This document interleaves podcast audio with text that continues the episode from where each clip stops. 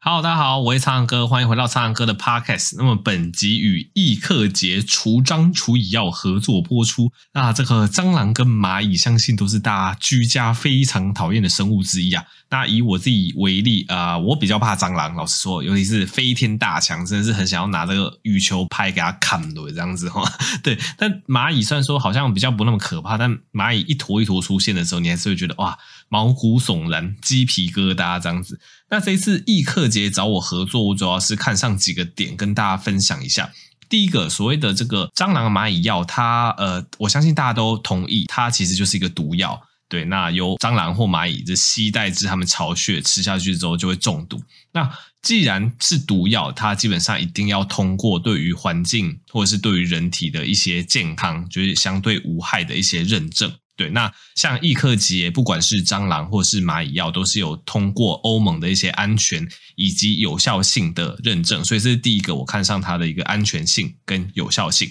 那第二个，易克节这个品牌的蟑螂跟蚂蚁药，它非常贴心的在它的药里面加了苦味剂。诶，你可能会觉得非常的奇怪，为什么蟑螂跟蚂蚁药要加苦味剂这样子？那其实这非常的贴心，它可以防止就是可能你的宠物。或者是一些宝宝，他去误食到这个药，对啊，我那个时候听到他们这个产品有加苦味剂，我我觉得非常的有趣，我就问他们说：“哎，你这个东西加苦味剂会不会蟑螂跟蚂蚁就不吃了，那就没有效了这样子？”那他们还去找真正的专家，然后去讨论过后，会发现好像蟑螂跟蚂蚁他们的味觉受器对于苦味比较不敏感，所以他们加了这个苦味，这个蟑螂跟蚂蚁吃的时候是不会感受到的。那反而是你的宠物或者是你的宝宝之类的，哎，他们如果真的是沾到一些这个东西，他们就觉得很恶心，立马把。把它吐掉，所以比较可以减少这个误食所产生的危险。那第三个，他们跟我谈这个合作，其实也有含一些公益的成分。等一下我会跟大家讲这个折扣码，以及每售出一组，他们都会捐固定比例的金额到中华民国癌症肿瘤患者扶助协会，那也算是做公益的这种感受啦。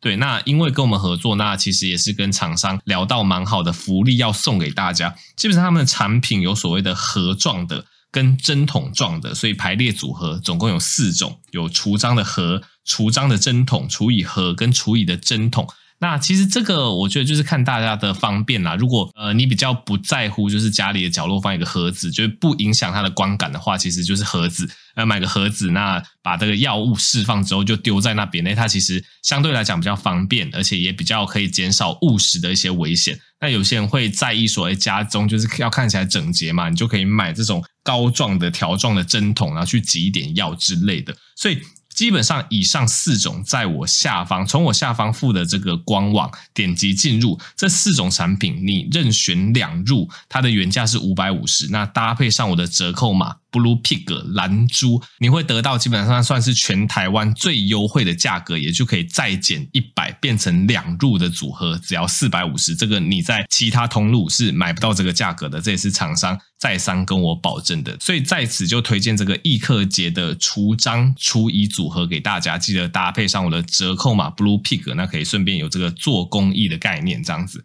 好的，那么接下来跟大家分享一下，呃，其实 Podcast 我有点久没有回复大家的留言了。最近有一些留言，我觉得还呃蛮值得提出来跟大家分享。那第一个是这个四月三号的留言啊，他说，呃，他是一个遭逢丧母之痛，对，就是呃也为他感到难过啦，但力图振作的阿宅，他说母亲罹患癌症，留下大量的管罐食品没来得及使用就走了。那他在整理母亲的一些遗留下来的管罐食品。那他的疑问是说，哎，这些广罐食品可以当成健身后的蛋白补充饮料全部喝掉吗？喝这些广罐食品可以帮助肌肉生长吗？因为这些广罐食品感觉很营养之类的。好的，那广罐食品哈，哎，这其实也是一个蛮有趣的议题。其实我人生中我也是有吃过广罐食品，大家可能想说我是生重病还是怎么样？其实不是啦，就是因为我相信大家或多或少都有拔智齿的经验。对，我当初去拔智齿的时候，因为我就真的很怕，就是。拔智齿完，如果我又真的去吃一些固体的食物，我可能就弄到那个伤口会继续流血之类的。所以我拔智齿四颗之后，其实我都是靠管罐营养品为生。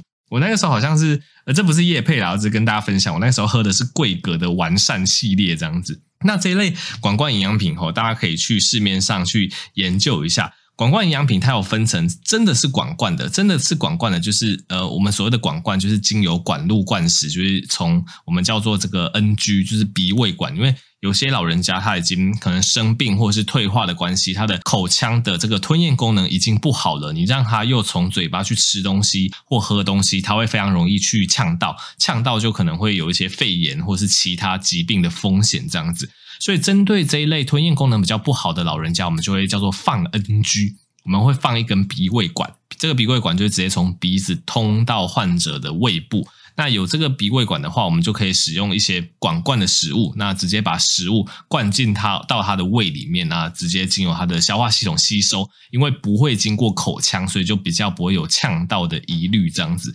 所以。基本上管罐的饮食或管罐的食品，如果是那种真管罐，真的是用来就是给这种使用鼻胃管病人食用的这个东西，基本上它的调味是不讲究的。对，因为这个东西它不会经过口腔嘛，所以不会经过口腔直接到胃，它去设计这个调味，让它变得好喝，干嘛呢？对不对？对，所以基本上你去看市面上有一些是真的是纯管罐，就专门是用来管罐的食物，比较有名，可能像安素之类的。如果你要把这一类的管罐食品拿来变成你喝的话，你会觉得很难喝，对，因为它的一些调味啊，还是怎么样是没有经过设计的。那另外一部分就是它可能并不是完全用来管灌，它可能是这个营养补充品的角色。诶，这个喝下去有一些热量的或是营养素的补充，而且再加上它设计来其实是给嘴巴喝的病人使用的关系，所以它的调味会比较讲究。所以如果你去研究市面上这类就液体的这种呃营养补充品，就会发现诶，可能会有一些口味上的变化。这样子好。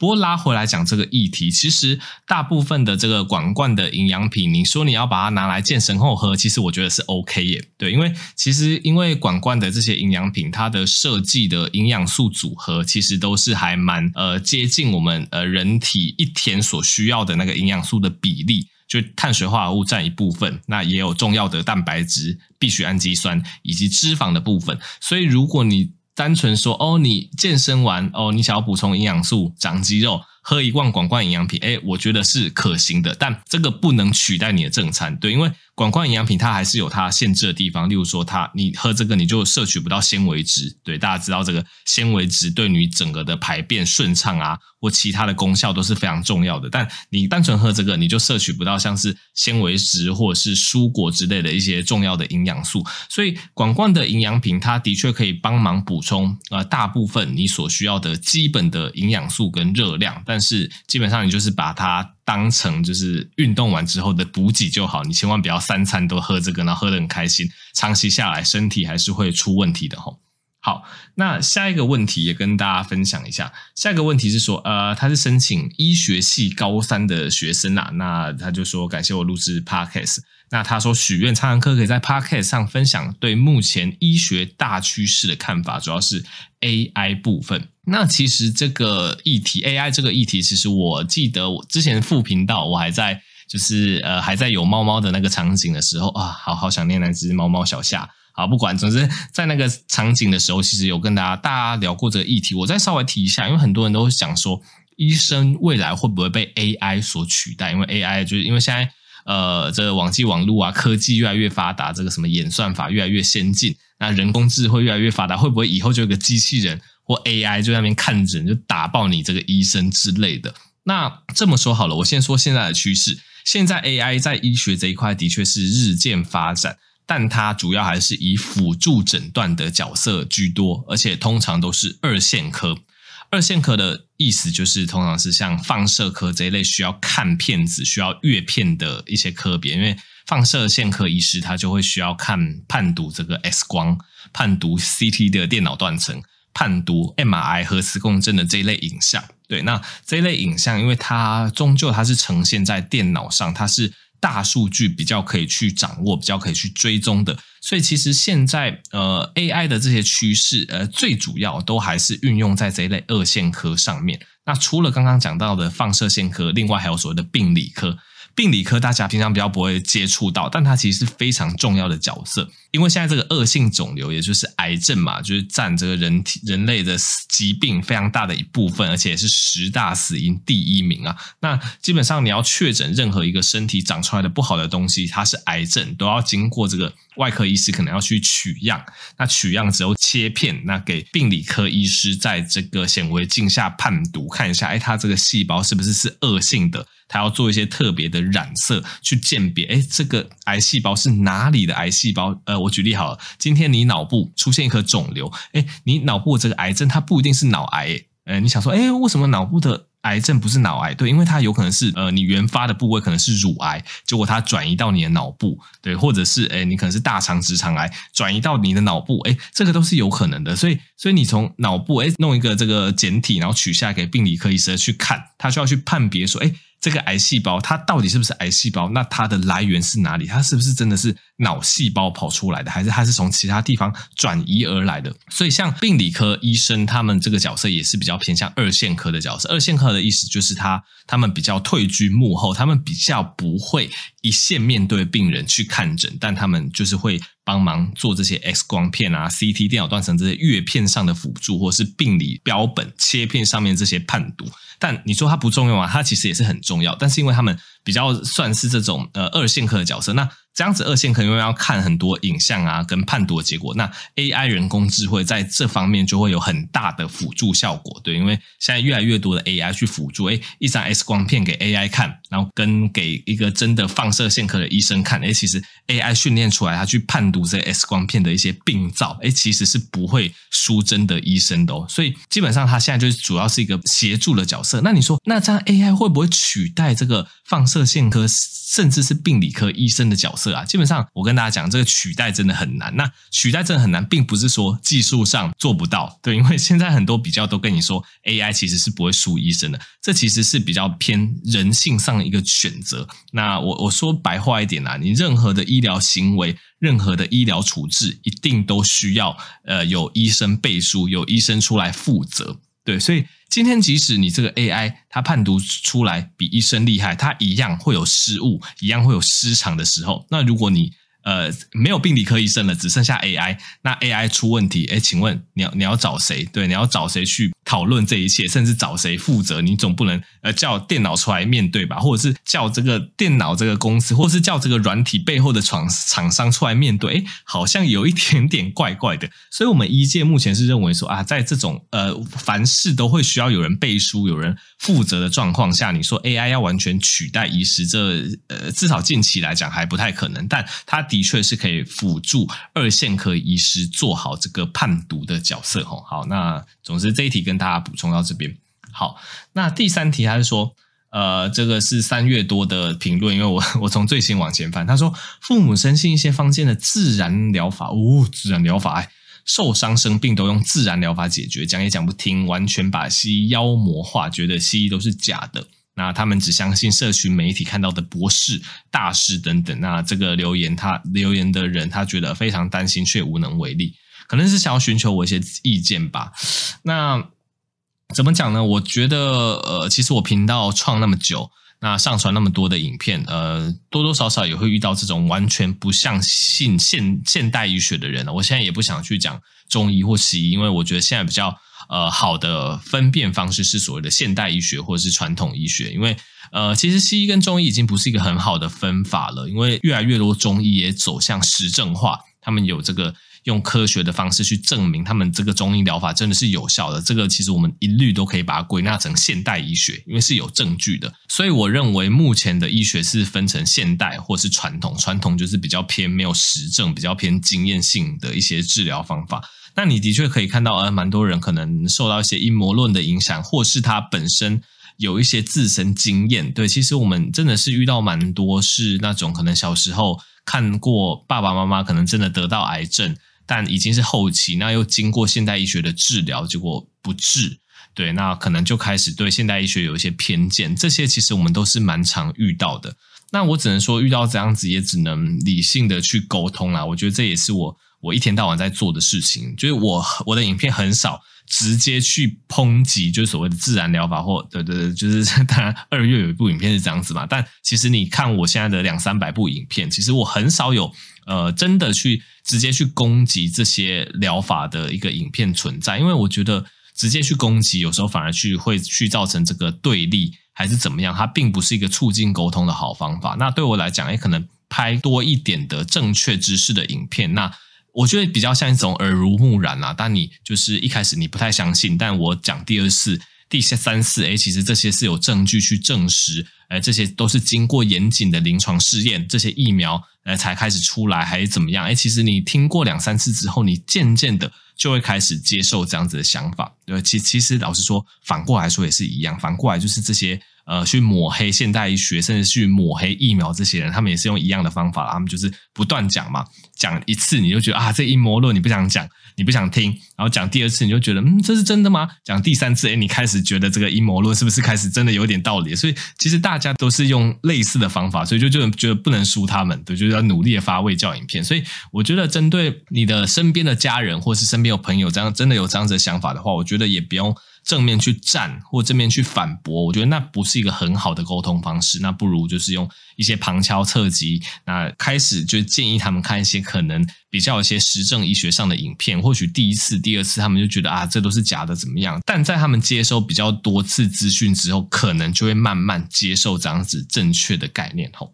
好的。那么最后一个问题，我觉得也蛮适合跟大家分享，关于服务业。他说。赶案子的时候，就是都开着我的节目当 BGM，这样不是不会分心吗？他说：“感谢你分享各种医疗知识。”然后他说：“他发现很多医疗人员不喜欢被称为服务业，对，这这是没有错的哦。”然后他说：“呃，确实，医疗保健有社会福利的意义，难以用一般商业行为来规范。但他觉得，不管做什么工作，互相尊重都是基本，应该要倡导的是尊重专专业，而不是把重点放在医疗是否为服务业上。”事实上，他也有听过朋友抱怨被医师粗鲁对待，买东西觉得服务不好还可以客诉，被医师言语羞辱，好像也只能默默吞下。哦，这个就要讲医疗到底是不是服务业？这个问我就对了，我可以很直白的跟你说，为什么医疗业不能被当成服务业？很简单，因为基本上你在一般来讲，我们对服务业的印象就是以客为尊嘛。对，以客为尊的意思就是说啊，通常。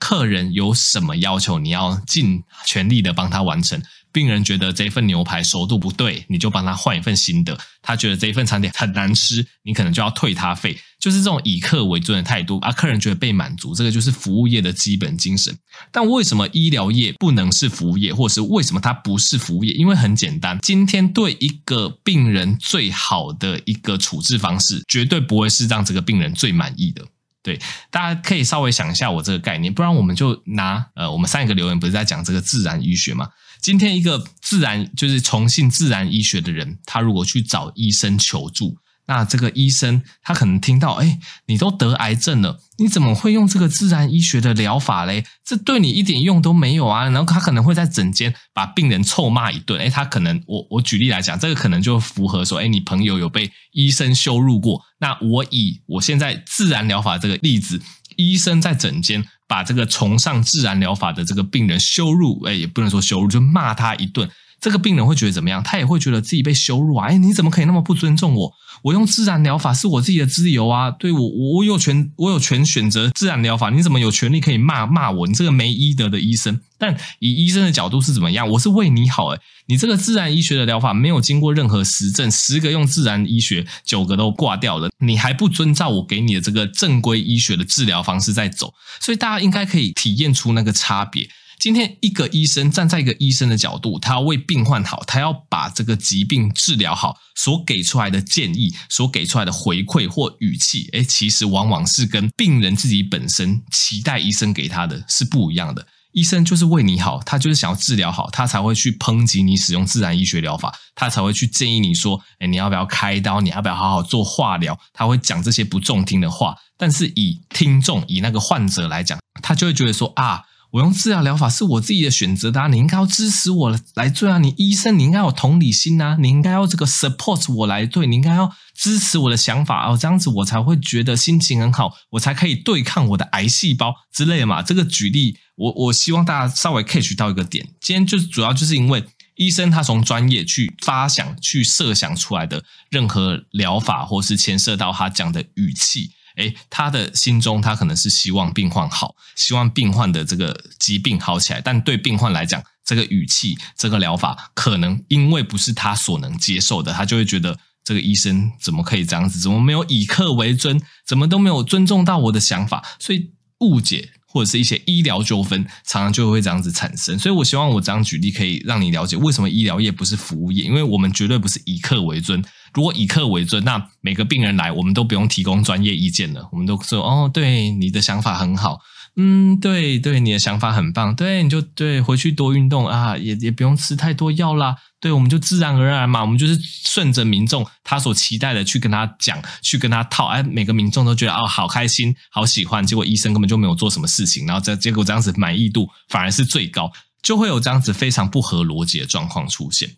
好的，那么这一次就是回答这四个留言，其实我觉得都这四个留言的议题都还蛮值得跟大家探讨的。那也希望大家听完我的回馈跟我的想法之后，有更了解就是医生在想什么这样子。好的，那喜欢更多频道就记得订阅我的 YouTube 频道、Podcast 频道，也可以订阅我的方格子跟购买我的新书。那我们就下集再见喽，拜拜。